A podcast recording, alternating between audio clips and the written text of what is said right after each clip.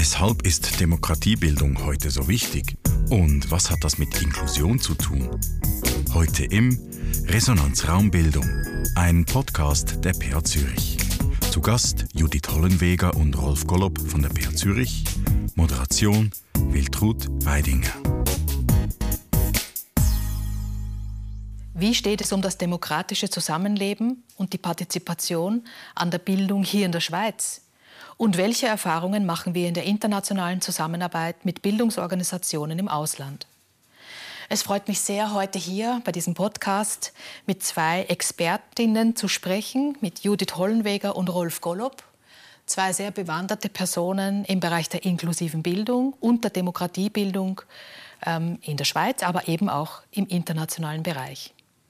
Judith Hollenweger ist Professorin an der PH Zürich und Spezialistin für inklusive Bildung und Sonderpädagogik. Rolf Gollob ist Spezialist für Demokratiebildung und langjähriger Projektleiter in Projekten der internationalen Bildungsentwicklung. Herzlich willkommen hier im Studio. Ich, es freut mich, dass ihr hier seid. Ich darf euch duzen, Judith, Rolf. Wir arbeiten schon lange Zeit miteinander. Mein Name ist Wiltrud Weidinger. Ich leite das Zentrum für Unterricht und transkulturelles Lernen an der PH Zürich und moderiere diesen Podcast. Inklusive Bildung, Demokratiebildung. Ihr seid beide Expertinnen in dem Bereich. Aber was genau ist, wie kann man diese beiden Begriffe eigentlich beschreiben, inklusive Bildung, Judith? Was beinhaltet das? Für mich heißt inklusive Bildung eigentlich nichts anderes als eine gute Bildung für alle und äh, wichtig dabei sind mir zwei Perspektiven. Einerseits muss man das vom Bildungssystem ausdenken, das eben inklusive Zugang haben sollte, inklusive Prozesse und natürlich inklusive Möglichkeiten für die Erreichung der bestmöglichsten Bildungsergebnisse. Auf der anderen Seite bedeutet das auch äh, die Perspektive der Person dass also alle Kinder, Jugendlichen einen gerechten Zugang zu Bildung haben, sich dort gleichberechtigt beteiligen können an allen Bildungsprozessen, die relevant sind und auch bedeutsame, sowohl für sie als auch für die Gesellschaft bedeutsame äh, Bildungserfolge vorweisen können. Also Partizipation, ähm, Zugang, Fragen von auch Gerechtigkeit, Rolf. Ist das nicht das Gleiche wie Demokratiebildung? Oder was bedeutet denn Demokratiebildung für dich? Was ist auch vielleicht dein Zugang zu dem Begriff? Deckt sich der mit der inklusiven Bildung? Danke äh, für die Frage. Äh, es ist sehr schön, äh, Judy zuzuhören, weil ich entdecke natürlich, so wie du das auch erwähnst, sehr viele Parallelitäten. Und es wäre eigenartig, wenn Demokratie als System nicht Inklusion möglich machen würde oder es sich immer wieder äh, auch auf, das, auf die Fahnen schreiben würde, so, äh, so zu tun. Demokratie als äh, System ist ja äh, innerhalb der Entwicklung jetzt der Welt in den frühen 90er Jahren nach 1989 zu auch einem neuen Anliegen geworden auch für die Schule, nachdem so die Bipolarität der Welt auseinandergefallen ist und die Frage man sich stellen muss, was meinen wir eigentlich mit Demokratie? Nicht nur sind wir anders als die anderen, sondern was sind die inhaltlichen Elemente? Und da ist natürlich die Frage der Verfassung eine ganz zentrale, aber die Frage der Alltagskultur und der Alltagszugangsweise in der Schule, natürlich Bildung für alle, aber danach Qualitätsbildung an alle, Zugang für alle und die Möglichkeit für alle dabei zu sein, mitzureden, mitdenken zu können und gemeinsam an Lösungen zu arbeiten. Wenn ich dir so zuhöre, heißt das eigentlich auch, dass es bestimmte Grundwerte geben muss oder Grundeinstellungen, die jetzt nicht nur von der Schule ausgehen, sondern eigentlich von der Gesellschaft getragen werden. Ist das ähm, etwas, was du auch unterschreiben würdest, Judith, also im Bereich inklusive Bildung? Auf jeden Fall. Ich denke, äh, das Thema Minoritätenschutz, äh, also keine äh, Demokratie, wo immer die Mehrheit entscheidet und die Minoritäten nicht geschützt sind, das ist eigentlich in der inklusiven Bildung genauso zu denken. Also es geht nicht darum, dass die Mehrheit der Klasse sozusagen sagen kann, wo es mhm. lang geht, sondern man muss Lösungen finden, die für alle Schülerinnen und Schüler funktionieren. Das ist interessant, dass du das so erwähnst, weil das ist etwas, was ich am meisten höre in Schulklassen. Da sagt die Lehrperson oder ein Schüler, eine Schülerin, machen wir es demokratisch, stimmen wir ab. Und, so. und dann haben wir diese Situation, wo tatsächlich äh, vordergründig eine Mehrheit entschieden hat. Aber wir wissen, das ist in unserer Bundesfassung beispielsweise in den ersten Sätzen bereits verankert, äh, dass eine Demokratie nur so stark ist, wie die Anliegen der Minoritäten tatsächlich auch berücksichtigt sind. Das heißt, diese Form der naiven basisdemokratischen Vorstellung, ähm, Mehrheit entscheiden, dann ist es demokratisch. Wenn wir das machen würden, dann würden wir dem nicht gerecht, was eigentlich die Werte unserer Gesellschaft ausmachen. Mhm. Nämlich, dass äh, alle wirklich die Möglichkeit haben, gehört zu werden, aber auch dann sich wiederfinden in Lösungen, äh, die getroffen werden. Wie kann das sichergestellt werden, dass auch die Minoritäten eben gerade in so einem Prozess nicht nur gehört werden, sondern eben auch partizipieren können in Entscheidungsfindungen, in Schulen, in Klassen? Was gibt es denn da für Ansätze? Oder kannst du da vielleicht deine Gedanken noch mitteilen, Judith? Ja, ich möchte gerne, und ich mache das oft auch, wenn ich äh, über Inklusion spreche, den Vergleich machen zwischen Inklusion und äh, Demokratie. Es braucht eben, wie du Rolf bereits gesagt hast, nicht nur inklusive Institutionen, also hier eben die Schule, sondern es braucht auch eine lebendige, inklusive Kultur, die sich etwa darin zeigt, wie weit sich alle an inklusiven Prozessen beteiligen und einen gleichberechtigten Zugang zum Nutzen der Vorteile der Inklusion haben. Also Inklusion ist nicht etwas, das die Schule für besonders vulnerable Schülerinnen und Schüler organisiert, wie es eben leider oft verstanden wird, sondern Inklusion ist etwas, das wir gemeinsam jeden Tag ermöglichen, leben. Das machen wir auch für uns, nicht nur für die anderen. Also Inklusion meint eigentlich alle Kinder, alle Schülerinnen und Schüler und nicht nur die unterprivilegierten oder äh, benachteiligten Gruppen in, in, dieser, ähm, in diesem Begriff. Wenn wir uns das in der gesellschaftlichen Situation anschauen, dann ist es immer wieder interessant zu sehen, wenn beispielsweise die Anliegen einer Minorität, einer kleinen Gruppierung nicht berücksichtigt werden in einer Lösung, sei es in einem neuen Gesetz oder was auch immer, in einer Abmachung, dann wird sich das in der Umsetzung zeigen. Dann werden sich nämlich diese Gruppierungen entweder lautstark melden, oder es kann sogar dazu kommen, dass es dann zu Situationen von, von Aggression, von, sogar von Terrorismus kommen kann. Äh, das heißt nicht, dass die Extremen äh, dann das Sagen haben sollen. Aber wenn wir Lösungen haben, die Kleingruppen nicht einbeziehen, dann wird sich in einer Demokratie, in einer offenen Gesellschaft, die in sich schon verletzlich ist, sich das zeigen. Das heißt, es, man, es ist eine kluge Vorgehensweise, wenn man schon bedenkt im Vorhinein, wie äh, kann ich äh, Lösungen finden, bei denen tatsächlich möglichst viele Menschen beteiligt sind. Die Menschen allerdings müssen dann auch berücksichtigen können, dass nicht alle meine Wünsche und Vorstellungen realisiert werden können. Also wie resilient sind sie dann auch im Aushalten von Lösungen, die nicht alle Partikulärinteressen abdecken. Das ist eine reife Leistung aller Beteiligten.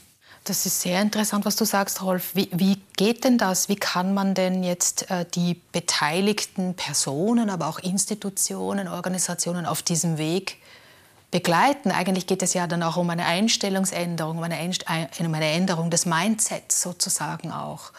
Habt ihr da ähm, Ansatzpunkt oder Gedanken dazu? Ja, ich möchte jedoch nochmals auf den Vergleich zurückkommen, weil ähm, äh, Winston Churchill, das kennt ihr sicher alle, hat einmal gesagt, Demokratie ist die schlechteste Regierungsform, abgesehen von allen anderen, die von Zeit zu Zeit ausprobiert worden sind. Mhm. Und man könnte zu Inklusion eigentlich genau das Gleiche sagen. Inklusion ist die schlechteste äh, Schulungsform, abgesehen von allen anderen, die von Zeit zu Zeit ausprobiert worden sind. Also wir haben ja eine Volksschule gegründet und die hat sich, glaube ich, auch über die Jahrhunderte sehr bewährt.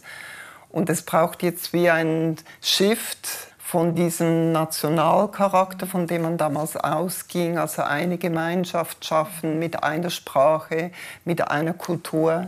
Wir sind jetzt multikultureller unterwegs und müssen hier wie uns auch in diese Verhältnisse demokratisch eben anpassen. Auch wenn es eben die schlechteste mhm. Schulungsform ist neben allen anderen.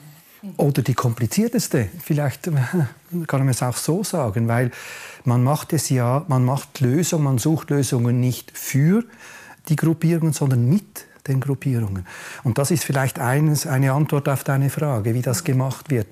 Es ist immer auch ein Aushandlungsprozess. Und das muss man, muss man aushalten können. Das ist, äh, das ist nicht einfach.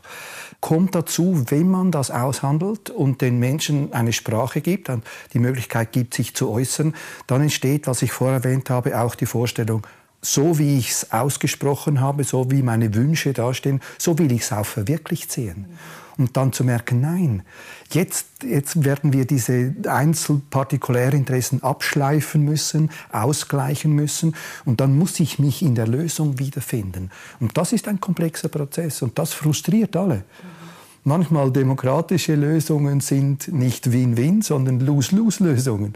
Und die Frage ist, können alle etwa gleich viel von ihrer Maximalforderung weggeben? Oder finde ich mich immer an den Rand gedrängt und finde ich mich nie in der Lösung. Aber Frustration aushalten ist ein, eine große äh, Demokratiekompetenz, die wir einüben müssen auf allen Ebenen. Da fällt mir das Stichwort ein, Diversität oder Umgang mit Diversität, wie oft äh, ja, ähm, Workshops oder Veranstaltungen benannt werden oder betitelt werden. Ähm, wie ist denn das aus der Sichtweise der inklusiven Bildung zu sehen, Judith? Also so würde man jetzt, wenn ich das richtig verstanden habe, am Beginn ja die Vielfalt oder die, die Diversität als etwas Gegebenes sehen und nicht als etwas, womit man umgehen oder das man tolerieren muss. Ja, ich glaube, zur Inklusion gehört immer auch Diversität, weil wir, sonst wird Inklusion nicht demokratisch äh, umsetzbar. Demokratische Länder haben ja den Vorteil, dass alle Meinungen, Lebensformen, Einstellungen, Talente und so weiter in die gesellschaftliche Weiterentwicklung eingebunden sind. Meiner Meinung nach äh, macht das die Qualität von freiheitlichen Demokratien aus. Wenn eben die besten Ideen sich durchsetzen, dann ist das ein Mehrwert eigentlich für, für die gesamte Gesellschaft. Und Diversität ist hier nicht an die Eigenschaft einer Person festzumachen. Das ist das, was mich an diesen äh, woken Diskussionen immer stört, sondern äh, an der Verschiedenheit, die eben immer zwischen den Beziehungen, also in den Beziehungen zwischen Menschen eigentlich äh, konstituiert werden. Ja. Meint ihr denn beide, ähm, dass äh, das Bildungssystem in der Schweiz oder unsere Bildungsorganisationen hier Vorreiterrolle haben? Also ich denke da an verschiedene internationale Anfragen auch, die kommen, die ähm, die, die Schweizer Schulen sehen wollen im Bereich Demokratiebildung, aber auch im Bereich Inklusion. Inwieweit würdet ihr da sagen, die Schweiz ähm, hat besondere Stärken im Hinblick auf diese beiden ähm, Begriffe oder Phänomene oder Dimensionen? Oder wo äh, aus eurer Sicht liegen denn auch die Herausforderungen für unser Schulsystem hier? Wenn ich im internationalen Kontext über das Schulsystem oder die Erfahrung mit Schule und Unterricht diskutieren soll und, und mir die Frage gestellt wird, so wie sie du auch stellst, dann ist das Wichtigste, was mir immer wieder auffällt, glaube ich, wirklich die Situation, dass wir es uns nicht leisten können als Kleinstaat mit auch der Ökonomie, die wir äh, haben, wir können es nicht leisten, stillzustehen. Also äh, diese permanente auch Selbstbeobachtung, äh, Reflexion, äh, dieser permanente Umbau, der ja auch die Menschen unruhig und manchmal wütend macht oder ungeduldig macht, aber letztlich als vielleicht eines der Stärken, äh, die wir haben, weil wir wissen, es gibt nie eine Lösung, die einfach gültig ist, sondern wir probieren es halt und wir versuchen es. Und manchmal werden wir auch gefragt, wo steckt jetzt eure, euer, euer theoretischer Hintergrund dazu? Und wir, wir müssen manchmal sagen, es ist halt irgendwie evidenzbasiert. Wir schauen, was funktioniert, was funktioniert nicht. Wie können möglichst viele Kinder und Jugendliche mitgenommen werden? Und wenn ich mir anschaue, wie viele Kinder und Jugendliche jeweils in den Unterricht einbezogen sind, dann sehe ich natürlich schon Lehrpersonen in unseren Schulen, die das äh, sehr gut machen, muss ich sagen, die sehr viele Kinder mit einbeziehen und das auch als ihr Selbstverständnis verstehen und, mhm. und nicht eine, eine Eliteschule äh, äh, organisieren in ihrem, in ihrem Alltag. Also ich glaube, wir haben nicht eine Lösung für andere Länder, das ist klar, offensichtlich kann man nicht haben. Aber wir versuchen permanent in einer sehr heterogenen Gesellschaft äh, den Versuch zu machen, alle mit hineinzunehmen und damit letztlich das Ziel 4 der, äh, der Nachhaltigkeitsziele immer wieder auch zu verwirklichen, Qualitätsbildung für alle äh, mit hineinzuholen. Auch im Wissen darum, dass wir auch immer wieder scheitern. Mhm. Das Ziel 4 der Sustainable Development Goals von den United Nations, ähm, äh, qualitätsvolle Bildung für alle zu verwirklichen. Mhm.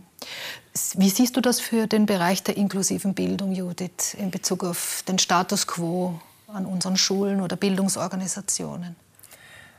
Durch unser politisches System bedingt äh, haben wir ja relativ wenige sehr radikale Schulreformen, sage ich jetzt einmal. Also wir, die Schulen haben eigentlich die Möglichkeit, sich kontinuierlich zu entwickeln.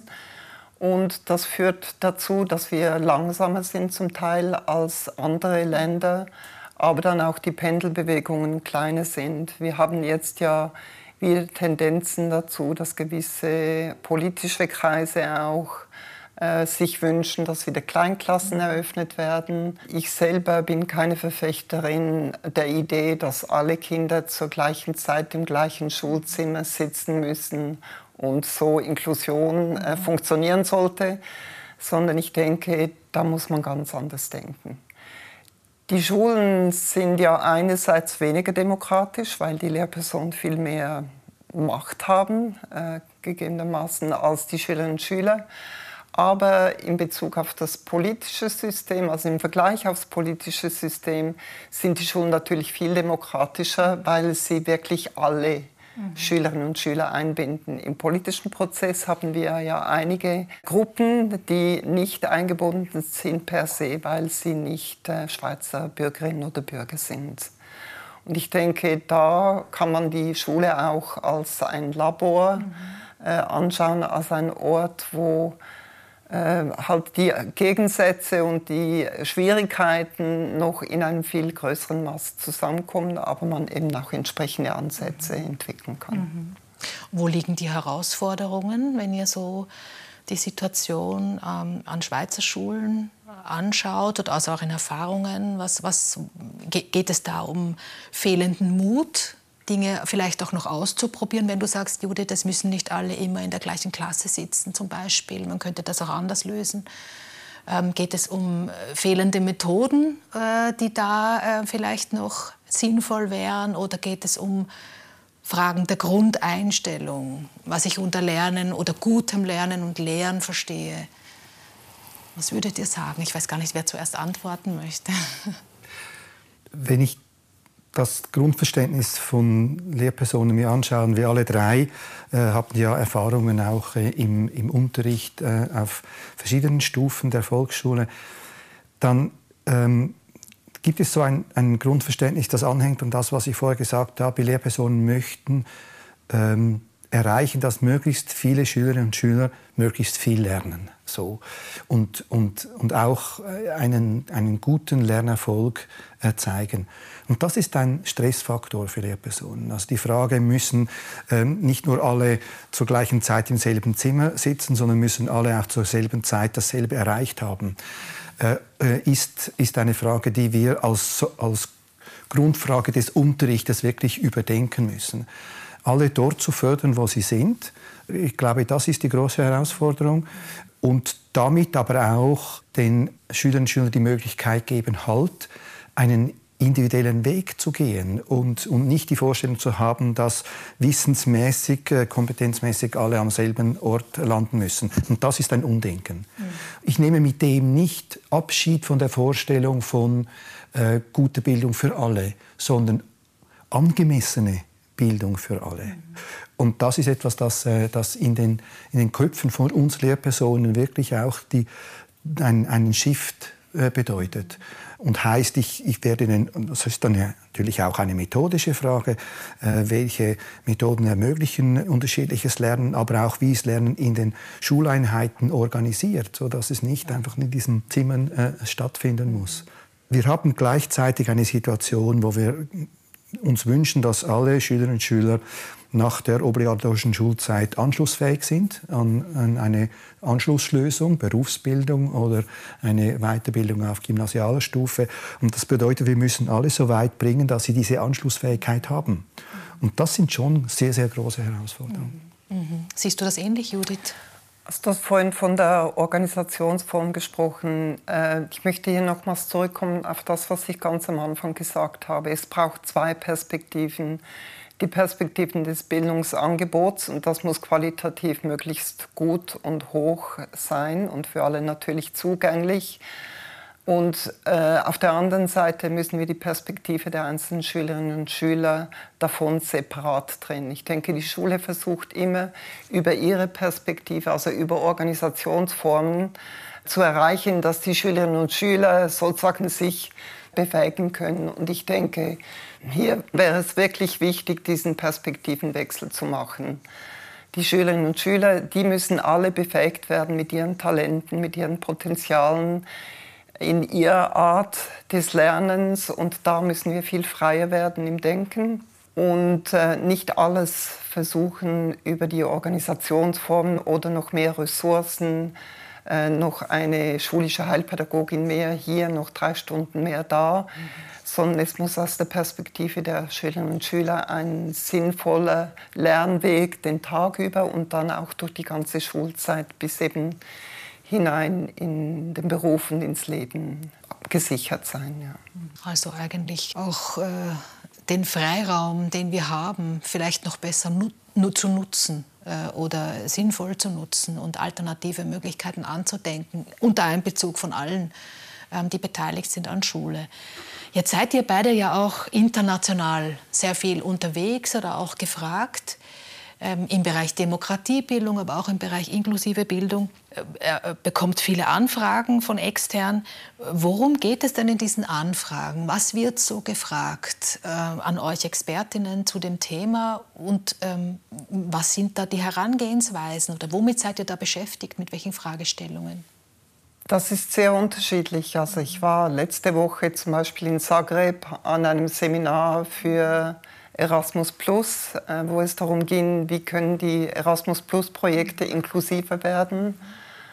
Äh, und heute Morgen habe ich ein Zoom-Gespräch geführt mit äh, japanischen Kollegen, die ebenfalls in Usbekistan aktiv sind, wo jetzt eine, ein riesengroßes Reformprojekt in allen Bereichen aufgegleist wurde und sie sich erstaunt haben, dass die Lehrpersonen dort ihre Individual Educational Plans nicht benutzen.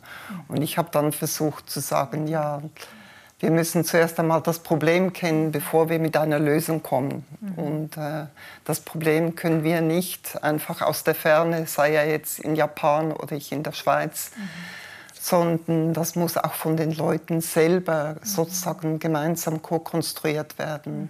Weil wenn wir das Problem nicht kennen, dann können wir auch keine guten Lösungen finden. Und das ist so mhm. eine Herausforderung, die ich jetzt habe in diesem, mhm. diesem Projekt. Das heißt, du bist auch äh, viel damit beschäftigt, den Menschen in diesen Teams diese Menschen zu begleiten, eigentlich in dieser Co-Konstruktion, im Formulieren ihrer Stimme, im gemeinsamen Verständnis und der Finden einer gemeinsamen Sprache, stelle ich mir auch vor. Wahrscheinlich verstehen nicht alle das Gleiche unter Inklusion, genauso wie alle, nicht alle das Gleiche vielleicht verstehen unter Partizipation.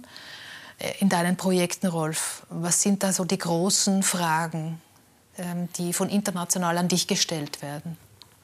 In vielen Ländern, in denen wir arbeiten, auch in unserer Abteilung, ist die Situation so, dass Demokratie als Rechtssystem jung ist.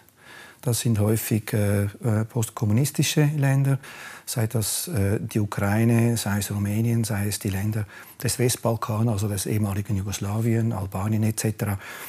Und da war eigentlich eine Vorstellung gegeben, dass wenn die Verfassung eine demokratische ist, dann ist eigentlich alles gelöst, ein bisschen vereinfacht gesagt. Und das wäre dieselbe Situation, die du erwähnst, oder in den Schulen, dass man sagt, wir haben ja alles bereitgestellt, der Rahmen ist da, so. Und dann zu merken, damit ist eigentlich vielleicht viel eher noch eine Hoffnung da, die dann oft scheitert, weil der Alltag, der gelebte demokratische Alltag nicht das realisiert, was gegeben ist, nämlich eine, einen Alltag, einen Ablauf, einen, eine Form des Zusammenlebens umzustellen und dem zu vertrauen, dass es demokratisch ist. Und natürlich dann die Frage, was ist eigentlich gemeint damit, demokratisch? Also das Wie äh, ist eine große Frage, nicht das Was. Äh, wir äh, kommen häufig in Kontakt mit Kollegen und Kollegen, mit Ministerien, in denen es bereits Dutzende von Workshops zu den Kinderrechten gegeben hat. Und die können das auswendig viel besser als unsere Kolleginnen und Kollegen oder Schülerinnen und Schüler hier. Aber die Frage, was es heißt, Artikel 12, ich habe das Recht mitzudenken und mitzureden. Was bedeutet das im Alltag der Schule? Die, wie du gesagt hast, Judith, nur begrenzt in sich demokratisch ist. Es ist ein, eine, ein Instrument der Demokratie und es ist ein Übungsfeld für, für das Zusammenleben, das all, allerdings und sehr intensiv. Aber die Frage, wie wird es das umgesetzt im Unterricht, im, im Diskurs mit den Schülerinnen und Schülern, im Diskurs mit den äh, Eltern etc., das sind ganz, ganz intensive und große Fragestellungen. Und dann konfrontiert zu werden mit, wie gesagt, Vorstellungen, wenn Demokratie da ist, dann, dann ist die Gesellschaft friedlich. So. Und Demokratie ist eigentlich das Gegenteil. Diese Demokratie ist nicht friedlich, sondern das ist der öffentliche Diskurs unterschiedlicher Meinungen, Halten und Lösungsvorschläge. Demokratie ist permanenter Streit um die beste Lösung oder um Macht. Und das auszuhalten, zu merken, jetzt haben wir gedacht, jetzt ist das erledigen. Nein, wir, wir sind noch nicht so weit, wir streiten immer noch. Das ist unsere Realität. Wir nennen es vielleicht nicht Streit, aber es ist so. Viele Menschen in der Schweiz halten die Arena am Freitag nicht aus, weil sie sagen, die streiten immer. Das sagt, ja, genau, um das geht es ja, dass wir die unterschiedlichen Positionen darlegen und jetzt in den Prozess äh, des, des Lösens auch kommen. Also von daher äh, geht es ganz viel in diesen Ländern und in den Projekten darum, diese Umsetzung äh, miteinander anzuschauen, zu diskutieren. Was sind gute Möglichkeiten, es im Unterricht zu tun und das gemeinsam mit den Lehrpersonen vor Ort auch zu testen, auszuprobieren, aber auch Widerstand zu leisten. Sagen, okay, das, da kommen wir an die Grenzen von dem, was mit Demokratie interpretiert werden könnte, weil die Basis von Demokratie sind die Menschenrechte. Und die lassen sich in dem Sinn nicht diskutieren. Das ist interessant, dass du das Wie so hervorholst, weil ich in äh, meinen Gesprächen sehr oft sage, die Lehrpersonen, die wissen, was sie machen und sie wissen, wie sie es machen. Und das Wie ist oftmals das Problem. Oder sie sagen, äh, ja, sag mir einfach, wie ich es machen soll und das heißt eigentlich, sie wollen ein Rezept. Und wir stellen vielmehr noch die Frage nach dem Wozu. Also wozu machst du das jetzt? Was sind die Erwartungen, die damit verbunden sind in Bezug auf das Kind? Und wo machst du, machst du es? Also in welcher Sozialform, äh, in welchen Räumen? Und hast du deine Schülerinnen und Schüler einmal gefragt, ob das für sie so funktioniert oder ob sie ein anderes Wo, Wie und Wozu bräuchten? Und äh, diese Erweiterung von dem, was mache ich wo, äh, was mache ich wo, wann, die, die äh, ist sehr zielführend. Und die Frage nach dem Wozu, das ist eigentlich genau das, was die Leute mitnehmen. Und ich denke, inklusive Bildung und ich glaube auch Demokratie, du musst ja irgendwie motiviert sein, um da dran zu bleiben an diesem Streit und an diesen immerwährenden Auseinandersetzungen. Und ich glaube, es ist eben diese Vision, die wir auch vermitteln müssen. Und was ist die Alternative zu dieser Vision? Sehr interessante Gedanken, die ihr da ähm, teilt mit uns.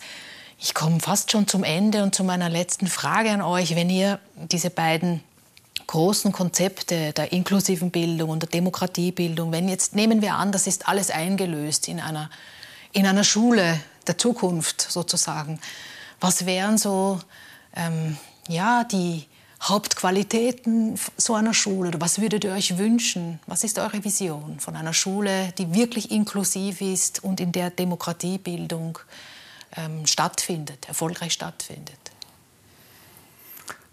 Der äh, Europarat hat im Zusammenhang mit dieser ganzen Frage der Demokratieentwicklung und auch der Frage der Qualität von Demokratie einen äh, Referenzrahmen entwickelt zu Kompetenzen der Demokratie, den Referenzrahmen mit 20 Kompetenzen und hat das aufgeteilt in Frage der Werte, der Haltung, der Fähigkeiten, Fertigkeiten, des Wissens und des kritischen Denkens.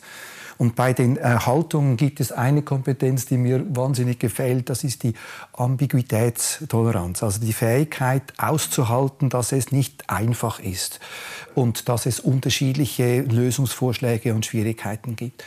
Und das wünsche ich mir letztlich von einer Schule. Man könnte auch von einer Resilienzkompetenz reden. Also einfach die, die Möglichkeit zu sagen, und wenn wir es nicht gerade haben, das macht nichts, wir sind dran. Wir haben es auch erfahren, dass, es, dass wir eigentlich so äh, überleben. Äh, die Frage wurde mal gestellt, warum gibt es eigentlich Europa noch?